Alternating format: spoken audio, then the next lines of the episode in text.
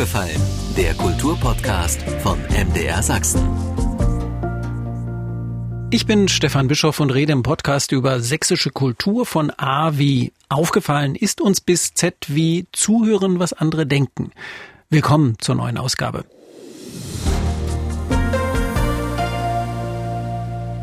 Andreas Tasche ist zu Gast, ein Herrenhuter. Und mit ihm wollen wir aus Anlass einer Baumfellaktion heute über 300 Jahre sächsische Geschichte sprechen, über 300 Jahre Herrenhuter in Sachsen. Herzlich willkommen, Andreas Tasche. Vielen Dank. Sie sind Pfarrer im Ruhe, Sie sind Herrnhuter und Sie sind ein, ja, ein Kenner der Herrnhuter Geschichte. Sie haben gerade ein aktuelles Buch geschrieben, das jetzt gerade erschienen ist, Herrnhuter Geschichten. Und als wir uns verabredeten, habe ich äh, auf dieses Buch abgehoben und dann haben gesagt, ja, welches Buch meinen Sie denn?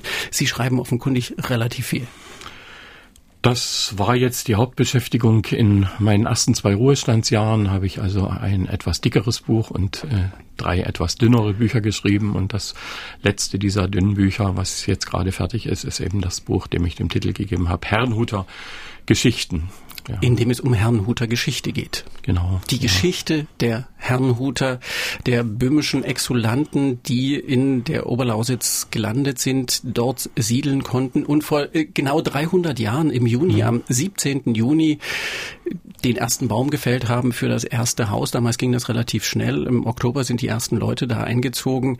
Was bedeutet dieser erste, dieser erste Baumfelltag oder diese Aktion für Sie persönlich, Herr Tasche?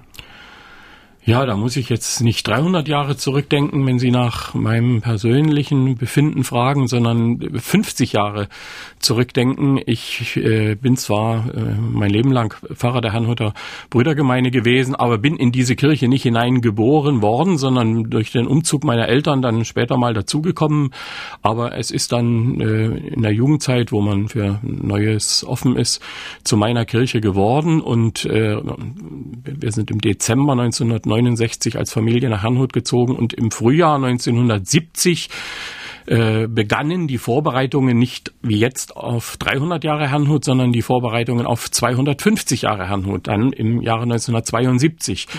Da wurden äh, Gemeindeabende gehalten, da kamen dann Gäste, da wurde auch eine äh, Reise angeboten in das Land der Väter, hat man damals noch gesagt. Heute würde man sagen, in das Land der Väter und Mütter, äh, in die Tschechei damals, also Tschechoslowakei genauer genommen. Ja. Da habe ich auch dann teilgenommen und dann äh, kam eben das eigentliche Jubiläum äh, im Juni 1972 und das ist für mich eigentlich lebensentscheidend gewesen, die Erfahrung, äh, da eben äh, in einer Kirche zu sein, äh, was ich intellektuell wusste, aber was ich eben nicht erfahren hatte, die Schwestern und Brüder in der ganzen Welt hatte, das war überwältigend für mich. Äh, es war Zumal etwas, in der DDR. Eben. In diesem, in es, es, gibt Leute, ich weiß nicht, ob das stimmt, die sagen, bis dahin, DDR ist 1949 gegründet, 59, 69, also äh, drei, in den 23 Jahren äh, waren noch nie so viele Menschen aus so vielen Ländern an einem Fleck wie in Herrnhut. Äh, die sozialistischen Bruderländer, ich weiß nicht, neun oder elf, wie viel das waren,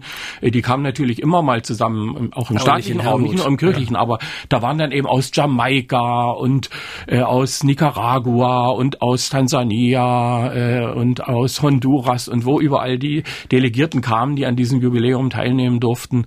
Und der kleine Andreas Tasche, der gerade ein paar Jahre Englisch hatte, der durfte dann zum Bahnhof gehen und war so als Boy äh, abgestellt, die Leute erstmal ins Ortszentrum zu bringen ja. äh, und ihnen ein Quartier zuzuweisen. Und die, die, Gäste haben mich dann manchmal wiedererkannt im Laufe dieser Festwoche.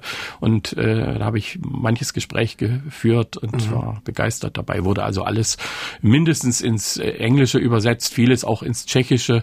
Äh, das Live-Übersetzen habe ich da auch zum ersten Mal erlebt in dem Kirchen Saal. Was dauert mhm. alles ein bisschen länger, aber man kann dann natürlich auch immer noch ein bisschen Englisch dabei lernen, wenn man erst alles in Deutsch gehört hat und ja, dann klar. in Englisch war. Also überwältigend, diese also Erfahrung. So, so ein Stück Welt, endlich mal ein Stück Welt ja, in dieser ja. sehr, sehr abgegrenzten DDR, die Sie da vor und äh, ja auch die ganze Zeit danach erlebt haben. Die Herrenhuter, da sind wir schon an einem Punkt, äh, haben weltweit ausgestrahlt. Herrenhut ist ja eine, eine, kleine Gemeinde, ist immer noch eine kleine Gemeinde, eine mhm. kleine Stadt. Es hat, hat mhm. Stadtrecht, obwohl die Gemeinde klein ist. Was macht diese Ausstrahlung aus? Was, warum gerade die Herrnhuter, warum schaffen die es, was andere vielleicht auch ganz gerne tun würden, also so weit auszustrahlen? Ja, äh, ihnen ist das äh, gelungen in einer relativ kurzen Zeit. Also, haben es angesprochen, äh, im Jahre 1722 der, die Fällung des ersten Baumes und äh, schon 15 Jahre später gab es die Herrnhuter in 20 Ländern. Äh, das war eigentlich gar nicht konzeptionell von irgendjemandem so geplant. Das ergab sich einfach äh, daraus. Sie sagten schon, äh, diejenigen, die damals den ersten Baum gefällt haben für das erste Haus, haben dann noch ein paar mehr Bäume gefällt am 17. Juni 1722. Das waren äh, Flüchtlinge, die vor ein paar Tagen erst aus äh, äh dem damaligen Mähren an der mhm. äh, heute tschechisch-polnischen Grenze am Adlergebirge gekommen waren, äh, eben als Flüchtlinge. Die waren dort zehn um, Tage vorher aus den Görlitz angekommen. Ja, ja. Also es ging wirklich und, und die schnell. haben vier Wochen vorher überhaupt erst von der Möglichkeit erfahren, dass der Graf Zinzendorf, dem das Land gehörte, ihnen auf seinem Grundbesitz die Möglichkeit zur Ansiedlung gibt. Weil der ja auch erst im Mai der Herr über dieses Eben. Der Gelände war dann gerade volljährig geworden, ja. äh, äh, ja. kurz vorher und hat dann, bis er dieses Grundstück erwerb oder bis er dieses Gut von seiner Großmutter erwerben konnte, hat er noch ein, ist im Jahr 1700 geboren, damals mit 21 volljährig geworden, im Mai 1721 und es hat dann ein Jahr gedauert, bis er Grundherr von Bertelsdorf war. Und äh, da hat er eigentlich äh, mehr so nebenher gesagt, äh, in, bei diesen Feierlichkeiten, wo er Grundherr wurde, äh, da war nämlich ein äh, quasi Delegierter, ein Mitglied dieser verfolgten äh, äh, böhmischen Brüder äh, mit dabei, Christian David, den Namen will ich hier schon mal nennen, äh, dem hat er so nebenher gesagt, naja, wenn ihr es dort gar nicht mehr aushaltet, dann kommt zu mir, aber er hat selber später zugegeben, ich habe es so dahin gesagt, ich glaubte gar nicht, dass es mich treffen würde. Als ja. die dann vier Wochen später da waren und äh, sagten, ja, wo sollen wir denn hin, war der Graf Zinzendorf gar nicht körperlich anwesend, hatte ja einen äh, Job bei Hofe in Dresden mhm. und äh, er wusste da gar nicht so recht, äh, was er dann seinen Mitarbeitern, als sie nachfragten, sagen sollte, weil er ähm, überhaupt nicht das geplant hatte. Er für Herrnhut eigentlich in, in der Frühzeit ganz andere Ideen. Ganz andere Ideen. Ja. Mich erinnert das äh, ganz sehr daran, erstens, äh, dass Geschichte ja häufig dann auch ähm, die Untiefen ein bisschen glatter macht. Äh, in, bei mir war das immer angekommen, Zinzendorf und die Herrnhuter, das ist immer, mhm. das war ganz super von Anfang an. Es dauerte fünf Jahre, bis alles super ja. war. Sie mussten sich beidseits aneinander gewöhnen. Ja. Sie mussten beiderseits äh, Kompromisse schließen und äh, ich habe mich auch ganz oft an die Flüchtlinge Flüchtlingssituation 2015 erinnert gefühlt. Zinzendorf hatte auch die Idee, im, die ziehen dann weiter die bleiben nicht hier. Mhm. Oh, Schreck und die sind so anders. Mhm. Das strengt mich auch an. Mhm. Können wir das nicht irgendwie anders machen? Und die hatten so das Gefühl, na ja, wir müssen uns jetzt hier ja nicht so, so zwingend anpassen, mhm. sondern ähm, das, welche Botschaft geht von diesem, ja auch von diesem Flüchtlingsgeschehen aus? Also die Menschen, die als Flüchtlinge äh, kamen, erstmal nur zehn, aber dann im, im, nächsten Jahr dann schon ganz schnell 30, 40 und innerhalb von fünf Jahren waren dann 150 da. Äh, das waren also wirklich Leute im, im Glauben gestanden gestählt in dieser Untergrundkirche, kann man so sagen, Kirche in der Verfolgung. Die waren bereit, etwas zu opfern. Und äh, in, in, in dieser Frühzeit, wo noch gar nicht sicher war, äh, wird Herrnhut überhaupt Bestand haben, beziehungsweise wird es Bestand haben als ein Ort, in, an dem Flüchtlinge leben können. Auch das erinnert äh, an die, die erste große Flüchtlingswelle 2015, 16. Äh, da hat Ihnen Zinsendorf schon gesagt, es, es kann sein, dass ich euch über meine internationalen Beziehungen dann nochmal woanders hin schicken muss. Und das war immer irgendwie im Hinterkopf. Äh, vielleicht müssen wir in die Niederlande, wenn der Graf Zinzendorf dort jemanden findet, in diesem moderneren Land damals als in dem lutherischen Sachsen, äh, toleranteren Land, oder eben nach Amerika. Und äh, dann, als sich die Möglichkeit ergab, eben unter ja, indigenen äh, Völkern in verschiedenen Teilen der Welt zu arbeiten, da waren die quasi gedanklich schon darauf vorbereitet. Mhm. Ja, wir wollten sowieso also sowieso darauf eingestellt, vielleicht ist das nicht unser Platz, wo wir ein Leben lang bleiben. Und wenn uns äh, die Gemeinde, wenn uns der Graf Zinzendorf jetzt in Surinam oder in, in äh, Pennsylvanien oder in Grönland äh, oder Auch da gibt es Neuherrnhut in Grönland. jawohl, dort braucht, dann gehen wir da hin. Also das waren Leute, die äh, ja, bereit waren, ihr Leben für die Sache Jesu Christi zu opfern. Also mhm.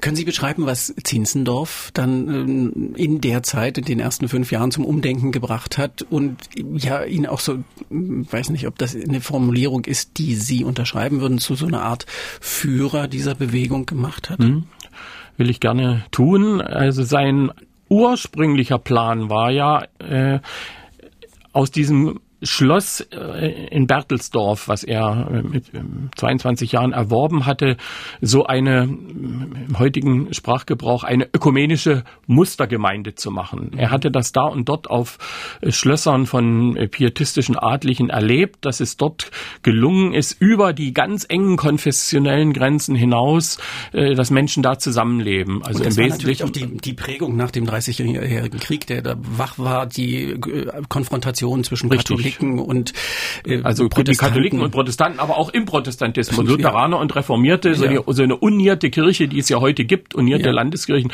die gab es damals noch nicht.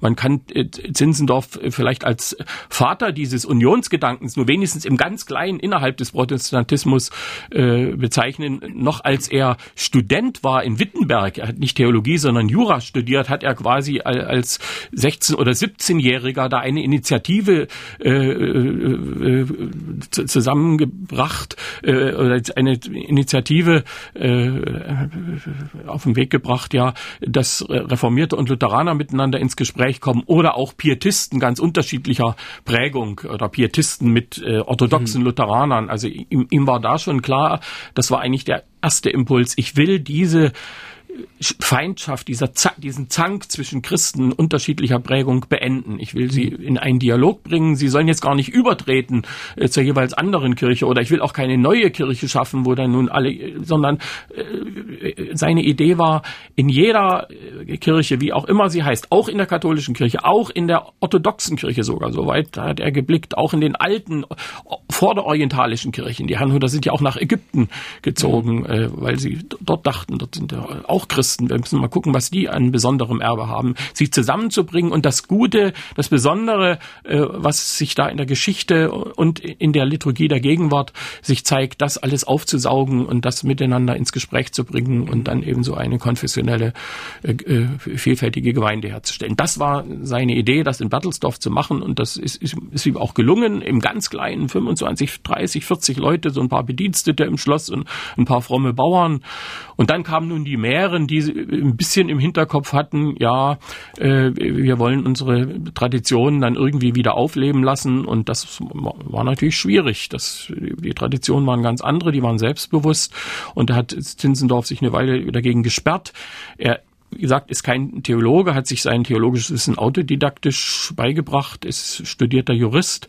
Und das war in, in seinen Studien bisher noch nicht vorgekommen, dass es also außer der äh, reformierten und der lutherischen Kirche äh, 100 Jahre vor äh, Luther schon mal einen Jan Hus gab, der ganz vieles von dem, was Luther wollte, eine reformierte Kirche auch wollte. Und als die äh, Mähren davon erzählten, äh, wir waren ja selber auch nicht so so richtig kundig und viel Zeit vergangen, wo sie im Untergrund waren. Da hatten sie keine guten Lehrer, hatten auch vieles nur vom Hören sagen mhm. so äh, überliefert bekommen.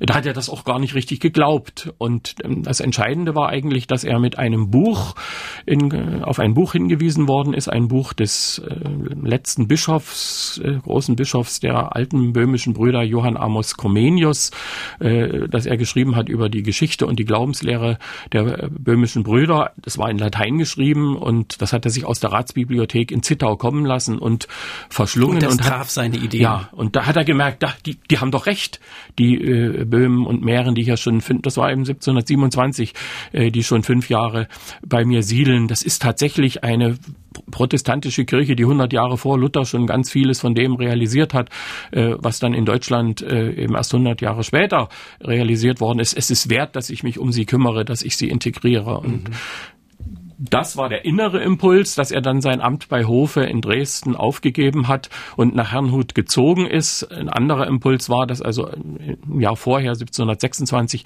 seine Großmutter gestorben ist, die im sehr, eine, eine von Gersdorf, ja, die ja. Äh, Witwe des Landvogtes der Oberlausitz, die ihn, er ist nicht von seiner Mutter früh weise geworden, halbweise geworden, äh, sondern ist von seiner Großmutter erzogen worden und die ihn dazu erzogen hat, möglichst auch, äh, wie ihr verstorbener junger Mann der Landvogt der Oberlausitz zu werden. Die Gersdorfs waren eines der ja. ganz großen Adelsgeschlechter ja. in Sachsen. Ich glaube, in 68, äh, 68 Güter äh, gehörten mhm. irgendeinem äh, von Gersdorf in Sachsen. Und äh, der Oberste sollte also Zinsendorf werden. Er wollte das von vornherein nicht. Aber solange die Großmutter lebte, äh, weil er ihr so viel verdankte, war er ihr gehorsam, ist in Dresden geblieben. Aber als sie dann gestorben war und als er dann von diesem Buch Kenntnis hatte, dann hat er sich die Freiheit genommen, sein Hofamt zu kündigen und nach Hanhut zu ziehen mhm. und sich sich ganz intensiv um die Herrnhuter zu kümmern. Die, und das muss man jetzt auch dazu sagen, natürlich zu dem Zeitpunkt nicht mehr nur Flüchtlinge äh, aus Böhmen und Mähren, vorwiegend in der Frühzeit Mähren waren, sondern äh, da kamen inzwischen auch Menschen aus anderen Teilen Deutschlands und Europas. Denn die Herrnhuter Brüdergemeinde hat eigentlich zwei historische Wurzeln. Die eine Wurzel, das ist diese, sind diese böhmischen Brüder und Schwestern mhm. mit einer damals schon 300-jährigen Geschichte, die auf äh, sozusagen den pazifistischen Flügel der Hussiten zurückgehen. Und der andere Flügel, das ist der deutsche und ein Stück weit europäische Pietismus. Leute, die also ja. in ihrer äh, Kirche nicht zufrieden waren, wo vieles äh, im Formalismus erstarrt war. Hauptsache man lässt das Kind taufen, Hauptsache man lässt, äh, man, äh, eine Frau hat die Ehe einsegnen, beziehungsweise es gab ja noch kein Standesamt, mhm. man geht in die Kirche und man lässt sie kirchlich beerdigen und dann ist alles gut. Da sagten eben die Pietisten, ja, von diesen, auf diese formalen Dinge kommt es nicht an. Es kommt darauf an, dass jeder Christ möglichst jeden Tag Tag in der Bibel liest, dass er persönlich zu Gott betet, dass er zu Hause Andachten hält, dass er singt und in der Kirche mitmacht, auch das soziale Engagement kam dann ganz neu durch, durch den Pietismus in die Kirchen. Die haben fast immer irgendwas, was wir heute Soziales nennen. Früher man das ein Waisenhaus oder irgendein, ja. was im, im, medizinischen, im Krankenbereich aufgebaut. Und die, diese Menschen, die das wollten und die eben mit diesen Ideen in ihrem jeweiligen, mit ihrem jeweiligen Landesfürsten da nicht recht klar kam, der sich gegen diese Erneuerung gesperrt hatte, die hat Zinzendorf auch aufgenommen. Und das war eine bunte Mischung aus Menschen, die eine Hälfte aus Mähren und Böhmen und die andere Hälfte dann aus verschiedenen äh, deutschen und europäischen Landen. Und und mit, mit so einer Geschichte im 18. Jahrhundert äh, eckt man natürlich an. Die sind auch angeeckt. Äh, auch Zinzendorf ist da angeeckt. Er war nicht immer in Herrnhut, konnte nicht immer da sein. Mhm. Ähm, und Sie kennen das aus, aus DDR-Zeiten. Da eckten die Herrnhuter auch an. Ist das die Herrnhuter Geschichte auch eine Geschichte der Nonkonformität und der Verfolgung von Nonkonformität? Also oder äh, Repression. Man dagegen? muss sagen, äh, von dem, was äh, der Pietismus wollte, von dem, was Zinzendorf wollte, war es zwangsläufig so, dass man anstoßen musste. Aber Zinzendorf war auch von seiner Persönlichkeit her jemand, der gerne überspitzte und provozierte. Er hat also gerade in den fünf Dresdner Jahren auch wirklich daraufhin angelegt.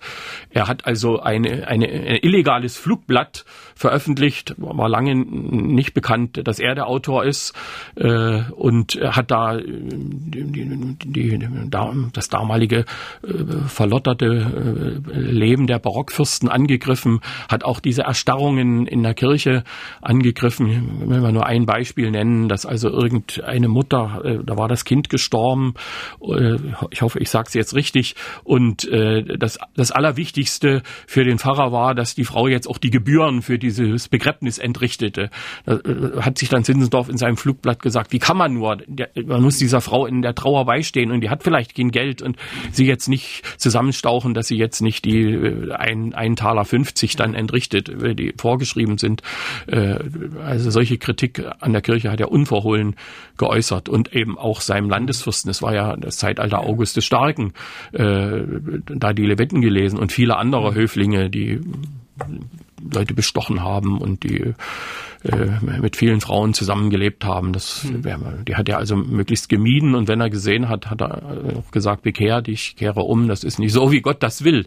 Mhm. Und er hat vermutlich, obwohl er im Dienst August des Starken stand, sein Landesfürst niemals gesehen, weil er äh, in diesen Begegnungen immer ausgewichen ist. Andere hätten sich gedrängt, mal zu einem Fest eingeladen zu werden und äh, herumzuschwänzeln, um den großen äh, August und äh, Zinsendorf hat die, die Gelegenheit wenn du nicht gerufen wirst. So kenne ich ja, das. Ja, ja.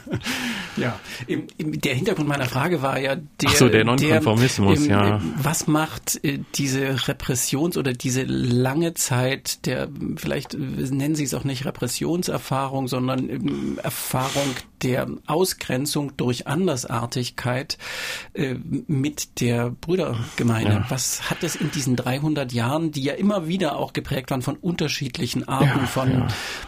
Ausgrenzung bis Repression.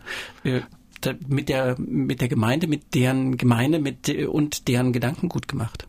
Also man muss verschiedene Phasen unterscheiden, darauf komme ich dann im zweiten. In, in diese erste Phase war eben die, die Phase äh, zu Lebzeiten des Grafen Zinsendorf. Äh, da ist er angeeckt, also mit Dingen, äh, das kann man sich heute gar nicht vorstellen, die sind also selbstverständlich. Heute freut sich jeder Pfarrer, egal ob evangelisch-katholisch, wenn die Gemeindeglieder zu Hause die Bibel aufschlagen im, oder die Freunde einladen und da äh, zusammen lesen, sich austauschen oder äh, wenn sie Sonntagnachmittag, äh, nachdem sie Vormittag im Gottesdienst waren, nur noch mal über die gehörte Predigt reden.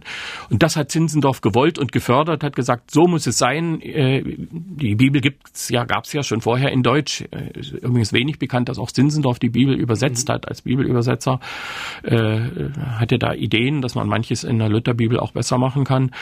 Aber dass sich Christen ohne die Anwesenheit eines Pfarrers äh, das herausnehmen, über die Bibel nachzudenken, das, das, für die Bibelauslegung ist der Pfarrer zuständig. Das war also ein, ein, ein kleines Verbrechen. Wegen, wegen solcher Dinge ist die Brüdergemeinde schon ausgegrenzt worden. Und das also Standesunterschied. Das Zinzendorf hat dann seinen Leuten das Du angeboten. Er hat seinen Degen abgelegt, somit äh, auf Du und Du begegnet. Dass er Ämter, das Brüder bis heute noch mit Bruder und Schwester, ja. Auf der äh, Straße? Äh, dass, dass er Ämter einsetzte, Leuten Verantwortung gab, dass er vor allen Dingen auch Frauen das Rederecht in Versammlungen gab, dass er sie ordiniert hat. Also das war sowas von modern, äh, da, da musste er provozieren. Und äh, einer der auslösenden Momente war eben auch, dass er sich traute, diese von dem großen Martin Luther äh, übersetzte Bibel äh, nun nochmal zu übersetzen. Äh, die Luther-Übersetzung ist eindeutig besser. Diese Sprachgewalt, äh, die äh, Luther hatte, die hat der Zinsenhoff nicht. Aber man muss eben sagen, äh, zur damaligen Zeit, 200 Jahre nachdem Luther das übersetzt hat, gab es eine Vielzahl von Luther-Übersetzungen und die sind einfach auch schlampig gemacht worden. Da hatten sich Druckfehler eingeschlichen, teilweise sinnentstellende und das konnte ein normales Gemeindeglied natürlich nicht erkennen.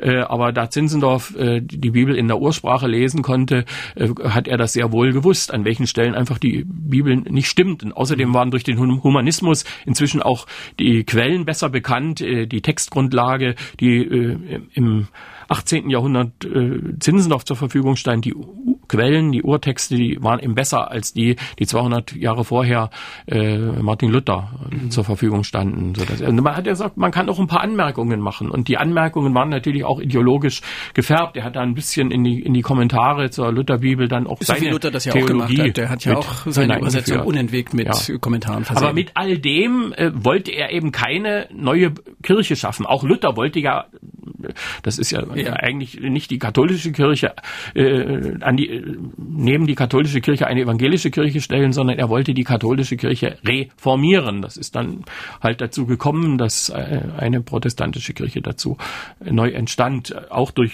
Verquickungen von Politik und Glaube. Das ist mhm. fast immer so. Und das war auch nicht seine Absicht, äh, mit seinem Engagement jetzt die, Herrnhuter Brüdergemeinde zu gründen.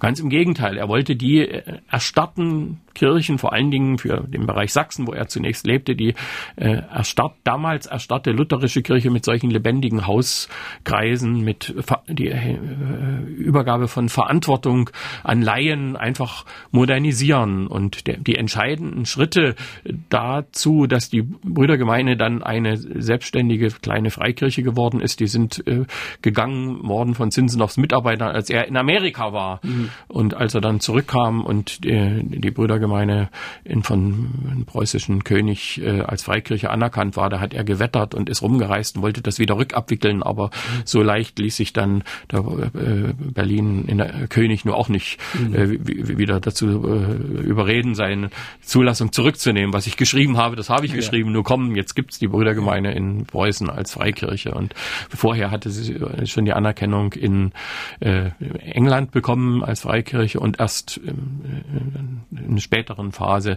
dann eben auch in Sachsen, mhm. wo man dann eben doch merkte, er, so gefährlich ist er gar nicht. Er will ja eigentlich nicht das Böse, sondern er will ja für die Kirchen Er will uns gar nicht Gutes. irgendwie kaputt machen und ja, Konkurrenz machen, ja. sondern er will ein lebendiges Geistesleben, geistliches er hat immer schon ein gutes Networking, würden wir das heute nennen, äh, betrieben. Hat ihm war es dann eben gelungen, viele Leute mit Einfluss auch davon zu überzeugen, einfach weil diese Art ja. zu leben äh, ausgestrahlt hat und hat gemerkt, das sind doch die, diese Gemeinden, die haben als unglaublich fröhliches, engagiertes und das, das können wir auch gebrauchen, so mhm. dass also von, von in der Schlussphase dann die Brüdergemeinde hm. erstmal anerkannt war. Aber diese, sage ich mal, moderne, nonkonformistische Phase, die endete ziemlich abrupt mit dem Tod des Grafen Zinzendorf. Äh,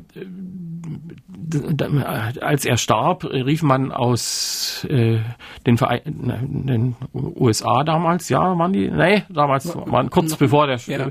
vor die Vereinigten Staaten entstanden, 1761, glaube ich, 1760 ist Zinzendorf gestorben, äh, ein seiner Mitarbeiter zurück, der die Brüdergemeinde in, in den äh, nordamerikanischen Kolonien aufgebaut hat, August Gottlieb Spangenberg, der dann sozusagen sein Nachfolger wurde. Damals schon betagt, aber äh, er ist ziemlich alt geworden. Ich glaube, 88 Jahre, hat noch 30 Jahre die Brüdergemeinde gestaltet. Und der war das ganze Gegenteil von Zinzendorf. Äh, kein Modernisierer, sondern der die Brüdergemeinde in ein ruhiges, schlichtes Fahrwasser führen wollte, möglichst im Einvernehmen mit den Landeskirchen und hat dann vieles, was in der Zinzendorf-Zeit modern war, wieder abgeschafft. Die Frauen äh, durften also erst in den Synoden nicht mehr reden und dann durften sie an den Synoden nicht mal mehr anwesend sein und die wurden auch nicht mehr ordiniert so dass es dann 200 Jahre gedauert hat, äh, bis, man bis, bis nach Zinzendorfs Tod dann wieder Frauen ordiniert wurden. Also ja. diese nonkonformistische Phase war dann ziemlich lange weg. Man hat versucht, sehr unauffällig, sehr angepasst zu leben. Und wenn ich jetzt mal einen Sprung mache, äh, was, was für mich persönlich erschütternd ist und auch die Brüdergemeinde objektiv erschüttert hat, äh, als im, im 20. Jahrhundert dann die, die Nazis an die Macht kamen, hätte ja eigentlich die Brüdergemeinde von ihrer Struktur her eine internationale Kirche mit Schwestern und Brüdern damals auch schon in 30 Ländern auf der ja. Welt eine Kirche sein müssen, die dem Nationalsozialismus widersprochen hätte. Nicht Deutschland, Deutschland über alles, sondern ein Volk unter vielen. Überall ist, sind gute, tüchtige Menschen mit guten, tüchtigen Traditionen. Und in vielen Ländern leben unsere Schwestern und Brüder. Das ist aber äh, die Brüdergemeinde sich nicht an herausragender Stelle irgendwie in der bekennenden Kirche, in dieser kirchlichen Opposition äh, zur deutschen Reichskirche, die dann äh, von Hitler geschaffen wurde, befunden hat, sondern dass es in der Brüdergemeinde war wie in anderen Kirchen. 90, 95 Prozent fanden das toll, dass äh, Hitler an der Macht ist und es ein Großdeutschland gibt. Und nur eine ganz kleine Minderheit in der Brüdergemeinde wie in den anderen Kirchen war kritisch. Mhm. Und ähm, dass man in Herrnhut gefeiert hat, wenn militärische Siege errungen wurde, dass man Führersgeburtstag mit äh, äh, Schmückung der Schaufenster und mit Großadressen. Jede Synode hat einen großen Führer, eine, eine Synode ist also ein Kirchenparlament, äh, eine Großadresse gerichtet. Ja, und äh, als der Zusammenbruch kam, sind dann eben viele Gemeinden, auch Herrnhut, äh, schwer zerstört worden, manche so schwer zerstört worden, die schlesischen Gemeinden, dass man kaum noch was von der Bausubstanz gesehen hat.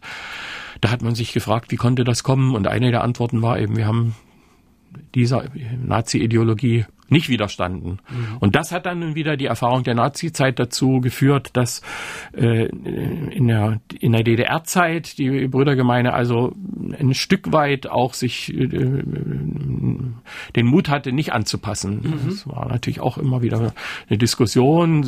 In der Diskussion war ich selber drin.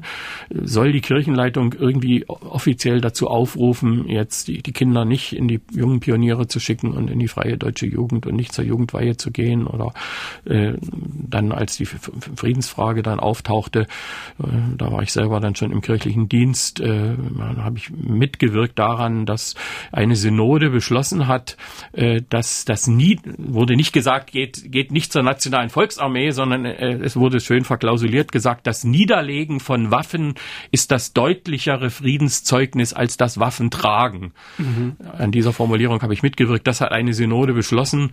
Das war schon gefährlich für den Staat. Und das ja. hat dazu geführt, ja. Äh, von dem Moment ab äh, bin ich dann durch äh, mehrere IMs überwacht worden und sind meine Predigten, meine junge Gemeindeabenden mitgeschrieben worden, weil ich da quasi gegen die Friedenspolitik des Staates, die eben Frieden schaffen mit Waffen, mit immer mehr Waffen, damals die Hochrüstung, äh, weil ich gesagt habe, das ist nicht der richtige Weg. Äh, da knüpfen wir doch bitte an an die Traditionen, die schon auf die böhmischen Brüder zurückgehen. Äh, die haben auch sich geweigert, Waffen zu tragen. Und auch in äh, der Anfangszeit der Brüdergemeine bis in die napoleonischen Kriege hinein haben die Brüdergemeine wo auch immer in der Welt nur dort eine Siedlung angelegt, wo sie vom Militärdienst befreit wurden. Wo das gesagt worden, das geht nicht, da sind sie lieber woanders hingezogen. Ja. Nur dort, wo der Landesfürst gesagt hat, nein, ihr müsst nicht euch am Krieg Sie, beteiligen. Sie jetzt ganz mühelos eine Brücke zu in, ins Heute geschlagen, an der mir gelegen ist, weil ich Sie gerne fragen möchte, was die Botschaft äh, aus 300 Jahren Herrnhuter Geschichte äh, für uns, die wir nicht dazugehören mhm. zur Herrnhuter Brüdergemeinde, für alle, für äh, sächsische deutsche Geschichte ist. Ja, das ist natürlich äh, das, das Uranliegen von Zinsendorf, äh, den Menschen zu sagen, wir haben einen ganz großartigen Gott, dem wir vertrauen dürfen, der für uns sorgt. Das hat sich in der Geschichte bewiesen. Diese Geschichte ist teilweise im Alten und im Neuen Testament aufgeschrieben. Deswegen lohnt es sich, äh, sich mit dieser Geschichte zu befassen, äh, herauszufiltern äh, oder wegzufiltern, was ist das Zeitgemäße, was wir heute nicht oder nicht anders sagen können und was ist aber das Zeitlose, was heute Bestand hat. Ja, und eben Zinsendorf hat das so gesagt, eine persönliche Konnexion mit dem Heiland zu suchen, also bei allem, was man tut und denkt, immer zu fragen, äh, hätte das Jesus auch so gemacht oder was hätte Jesus anders gemacht? Äh, das ist sicher ein bleibender Auftrag der Brüdergemeinde, den Menschen zu sagen, dass das lohnt sich, äh, nach der biblischen Botschaft zu fragen und nach dem Willen Gottes, nach dem Willen Jesu zu fragen und sein persönliches Leben so auszurichten und sich dann eben auch in der Kirche, in der Gesellschaft entsprechend zu engagieren.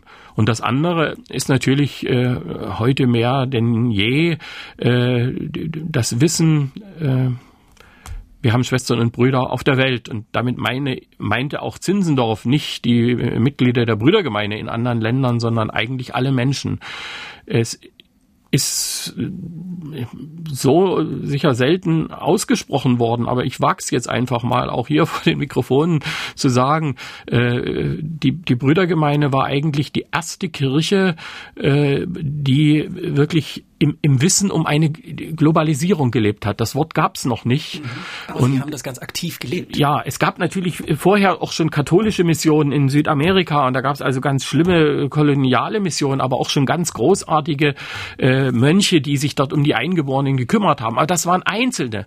Aber bei der Brüdergemeinde äh, muss man sagen, weil sie eben auch ein gutes Networking hatten, äh, alle ungefähr, ich weiß ich nicht genau, 25 Gemeinden, die es damals in Europa gab, die waren äh, von einem Wissen um globale Zusammenhänge äh, getragen. Äh, das, und zwar nicht nur die Pfarrer, sondern in der Gemeinde ich habe es jetzt mal am Beispiel Lettland gefunden, äh, dass also da die lettischen einfachen Bauern, die zur Brüdergemeinde gehörten, äh, mehr wussten als, als ihre Gutsherren, denn die wussten, wie ein Iglu konstruiert wird, die wussten, wie das Klima in, äh, in was weiß ich, in, in Nordamerika ist, dass man in, auf den Flüssen in, im Norden von Südamerika auf solchen Einbäumen fährt, wie die gebaut werden solche Zusammenhänge, das hat jetzt mit Frömmigkeit gar nichts zu tun, haben die, die Missionare berichtet und das wurde abgeschrieben, anfänglich wirklich von der Hand abgeschrieben und äh, reihum durch die Gemeinde gegeben. Ich glaube 25 Exemplare, die gingen dann so rum. Diese Gemeinde hatte sie vier Tage, diese vier Tage und dann schloss sich irgendwann der Kreis. Später wurde das dann gedruckt. Dafür hat man gesorgt und das, das ist also schon ganz das früh. Äh, sowas macht den Kopf äh, auf. Dass, dass man wusste und die, ja. die Mitarbeiter, die man kannte, die wurden dorthin ausgesandt und zwar oft nicht für ihr ganzes Leben. Berufen, sagt man in der Brüdergemeinde, man sucht sich nicht die Stelle selber, man bewirbt sich nicht, sondern man stellt sein Leben der Gemeinde zur Verfügung. Und wenn die sagen, Mensch, mit deiner Sprachbegabung, äh, geh doch mal dorthin, dort hat noch niemand äh, bisher die Bibel, äh, sagen wir mal, in irgendeine tibetische Sprache übersetzt, dann geh doch mal dorthin und äh, sag jetzt nicht den Tibetern, bitteschön, ihr müsst jetzt Deutsch lernen, damit ihr die Bibel versteht, sondern ich lerne Tibetisch, ich übersetze die Bibel ins Tibetische. Soll, jeder Christ soll die Bibel in seiner Muttersprache lesen. So sind die Herrnhuter Missionare an vielen Stellen äh, zu Menschen geworden, die äh, ganz früh äh, oder überhaupt die ersten waren, die Wörterbücher, Grammatiken äh, aus Teile, also einzelne biblische Schriften übersetzt haben oder äh, dann irgendwann die ganze Bibel übersetzt haben und mhm. damit was zur Bewahrung dieser Sprachen herausgegeben. Also das genaue Gegenteil, was wir jetzt zum Beispiel in USA und Kanada erleben mit diesen Residential Schools, die ja äh, eingeführt wurden von den Missionaren, um ihnen die, ihre indigene Lebensart abzugewöhnen und mhm. sie zu amerikanisieren oder zu kanadisieren und das gar noch mit Gewalt. Das war also nicht das Anliegen der Brüdergemeinde. Sie wollten schon, dass sie ihre Lebensart bewahren. Aber aus heutiger Sicht haben sie dabei natürlich auch Fehler gemacht. Ich weiß nicht, ob Sie daraufhin ja. noch zu sprechen kommen wollten. Sie waren keine Heiligen. Sie äh, haben sich überlegen gefühlt ja. äh, und und äh, das ist auch das Gute, dass wir eben Schwestern und Brüder haben, die jetzt von sich aus sagen: Jetzt äußert euch doch mal dazu. Warum habt ihr dieses so gemacht? Wir als Inuit, als Eskimo, wie man damals sagt. Wir haben, weil es schwierig war, uns zu ernähren, sehr zerstreut an der Küste gewohnt. Ihr habt gesagt, gebt doch eure zerstreute Siedlungsweise auf, kommt, kommt zu uns zusammen. in die Missionsstation, da könnt ihr doch schön an unseren Gottesdiensten teilnehmen. Und da haben sie auch natürlich in den Handel eingebunden. Es hatte auch Vorteile. Aber die, das, was die Missionare gegessen haben, das hat denen halt auch nicht so geschmeckt. Ihre indigene, äh, nur jetzt mal ein Beispiel, Lebensweise in solchen größeren Siedlungen zu leben, war schwierig. Die haben dann gehungert und als sie dann 50 Jahre später gesagt haben, ja, also wir, wir zerstreuen uns mal lieber, äh, dann ist es ihnen schwer gefallen da, weil das, das Wissen verloren gegangen war. Also die, niemand wollte, dass die Inuit hungern, aber man hat einfach, man hat es gut gemeint, aber nicht alles gut gemacht. Mhm. Und so ist es eben an vielen Stellen mhm. gewesen. Sicher hat es auch Einzelne gegeben, gegeben, die dann äh, Leute geschlagen haben, äh, weil sie irgendwie als Herren aufgetreten sind. Aber der Grundansatz war, wir sind schon Schwestern und Brüder und äh, gerade die Bildungsarbeit der Herren Hutter überall, bevor sie eine Kirche bauten, haben sie eigentlich immer eine Schule gebaut, weil sie sagten, wir wollen jetzt nicht unbedingt äh, unser europäisches Wissen hinbringen. Das ist natürlich auf diese Weise automatisch mitgekommen. Der, der Hauptgrund war, so simpel ist es, wir müssen den Menschen Menschen Lesen und Schreiben beibringen, damit, damit sie, sie, die, Bibel, Bibel lesen können. können. Ja, also ja, das Lehrbuch war meistens die Bibel, denn auch da, auch für äh, Surinam, auch äh, für die Indianer in Nordamerika galt, wir sollen uns nicht auf das verlassen, was uns der Pfarrer predigt. Wir sollen zu Hause selber in der Bibel lesen und den Pfarrer gegebenenfalls auf einen Irrtum hinweisen können. Also dieses Laienelement hat man dann ganz ernst genommen. Und das war eigentlich der Antrieb, überall Schulen zu bauen, die dann auch viele Nebenwirkungen, positive Nebenwirkungen hatten. Und das wird auch gewürdigt. Und Gesundheitswesen natürlich auch. Das wird also heute ganz oft gesagt mit den Herrnhutern und auch mit den Missionaren anderer Kirchen ist äh, eine ordentliche Schulbildung äh, in das Land gekommen und eine moderne Medizin, inwieweit man damals nun die, die Werte der äh, traditionellen Medizin über Bord geschmissen hat, äh, habe ich nicht untersucht. Das hat es sicher gegeben, aber hat auch das positive Beispiel gegeben, dass der Medizinmann äh, mit dem Missionar zusammengearbeitet hat und man versucht hat, voneinander zu lernen. Jedenfalls war der Ansatz ein offener Ansatz, eben kein, kein Herrenmenschenansatz ja, ja. immer. Denn das von, ist der ganz große Unterschied, muss man immer sagen. Die viele andere Mission ist sozusagen im Gefolge äh, oder auf, auf Aufforderung des Staates. Kommt doch dorthin und dann äh, äh, haben wir es leichter, dort die Herren zu sein. Die, die Herrenhuter sind nie auf irgendeinen staatlichen Ruf gegangen, sondern immer aufgrund irgendwelcher Beziehungen, mhm. die sich ergaben und haben dann auch den Konflikt mit äh, dem, dem Staat oder diesen kolonialen Behörden, das waren ja oft noch in der Frühzeit gar keine richtigen Staaten, nicht gescheut. Ein schönes Beispiel dafür ist äh, auf der äh, Insel St. Thomas. Dort hat also ein Missionar äh, eine Frau lieben gelernt und er hat sie nicht etwa zu seiner Geliebten genommen, das wäre toleriert worden, sondern er hat sie geheiratet. Aber das war ein Vergehen, dass ein Weißer eine schwarze Frau heiratet, ganz offiziell. Und äh, da sind die beiden ins Gefängnis gekommen, weil das also als sie missbraucht, die vergewaltigen, das wäre alles gegangen oder äh, ja. sie so mitzunehmen, aber sie nun dadurch aufzuwerten, das war ein Unding. Mhm. Und zum Glück äh, hat der Zinsendorf erst nicht deswegen nach Amerika gekommen, ist zweimal nach Amerika gekommen, war dann Zinsendorf gerade äh, zu dem Zeitpunkt dort, wo die inhaftiert waren, hat dann für die Freilassung mit seiner reichsgräflichen Autorität gesorgt, dass, dass der, der Kolonialverwalter dann das Ehepaar wieder freiließ. Andreas Tasche, Sie merken erst, wenn Sie ihm zuhören, mit ganz großer Leidenschaft dabei, über Geschichte der Herrnhuter Brüder und Schwestern zu sprechen. Zum Schluss, äh, wir ich gucke auf die Uhr, zwei Fragen. Einerseits würde ich den Fokus von der Welt noch mal ein Stück runternehmen. Was bedeutet es äh, für die deutsche, für die sächsische Geschichte, dass die Herrenhuter äh, hier geblieben sind und dass es keine Episode gewesen ist, sondern dass sie in Herrenhut sind und dass Herrenhut ausstrahlt? Was bedeutet das für die sächsische und für die deutsche Geschichte? Ja, Sie haben ja heute in Sachsen mehrere Gemeinden. Äh, manche sind in der Frühzeit entstanden, manche dann erst in späteren Jahren. Äh, ja, Sie haben natürlich mit dazu beigetragen, äh, dass dann diese starre lutherische Orthodoxie auch ein Stück weit aufgebrochen wurde. Das da haben die Zinsendorfs Ideen schon Früchte getragen. Sie haben äh, im ganz anderen Bereich äh, auch viel getan. Die Herrnhuter, wo überall sie hinkamen, waren nicht nur gute Prediger, sondern äh, waren auch tüchtige Handwerker und äh, sie haben das Gewerbe im Land gefördert. Also nicht immer einfach. Äh, da gab es manchmal Einschränkungen. Äh, gab, wurde Konkurrenz durch die Herrnhuter auch befürchtet, aber mit äh, dem Entstehen eines klein, damals ganz kleinen Betriebes in Herrnhut, der Firma Abraham Dürninger, ist der älteste äh, in Sachsen ununterbrochen bestehende Betrieb entstanden, der bis heute noch besteht. Äh, die Herrnhuter Zigarren, das werden vielleicht einige Hörerinnen kennen, die haben also mit Tabak gehandelt und Zigarren ah, hergestellt. Die Herrnhuter Zigarren, äh, die gab es viele Jahre und die, die Marke Herrnhuter gibt's auch heute, aber die ist vor Jahrzehnten mal verkauft worden. Also Sie können heute noch eine kleine Herrnhuterin, eine Zigarello kaufen. Die gibt's, wird aber nicht mehr in Herrnhut hergestellt, sondern äh, hat jemand diese Abraham Marke Dürninger. gekauft. Aber ja. Abraham Dürninger war ein, eigentlich aus Straßburg stammender Kaufmann, äh, mit dem Zinsendorf gut konnte und er, er konnte gut mit Zinsendorf, den er nach Herrnhut gerufen hat, um den kleinen, fast äh, in den Konkurs gegangenen Gemeinladen zu übernehmen. Also so ein Tante Emma Laden. Hm. Und aus diesem Laden hat er binnen kurzem ein Weltunternehmen gemacht, äh, weil, äh, was also nicht nur die Herrnhuter Bevölkerung versorgt hat, sondern was also die Textilien, die in den umliegenden Dörfern produziert wird, aufgekauft hat, weiterverkauft hat in die ganze Welt. Da hat er seine Beziehungen halt genutzt und auch natürlich mit Kolonialwaren gehandelt. Heute würden wir sagen, ein Stück weit auch so fairer Handel, was gebraucht wurde, hat er verkauft. Und das Besondere war eben, dass man damals schon im 18. Jahrhundert, äh, er ist da ein Pionier gewesen, zu festen Preisen verkauft hat. Er hat also nicht irgendwie mit jemandem gehandelt, er hat gesagt, also wenn du dieses Stück Tuch haben willst, das, das kostet so viel und hat umgekehrt seinen Lieferanten gesagt, ich gebe dir so viel.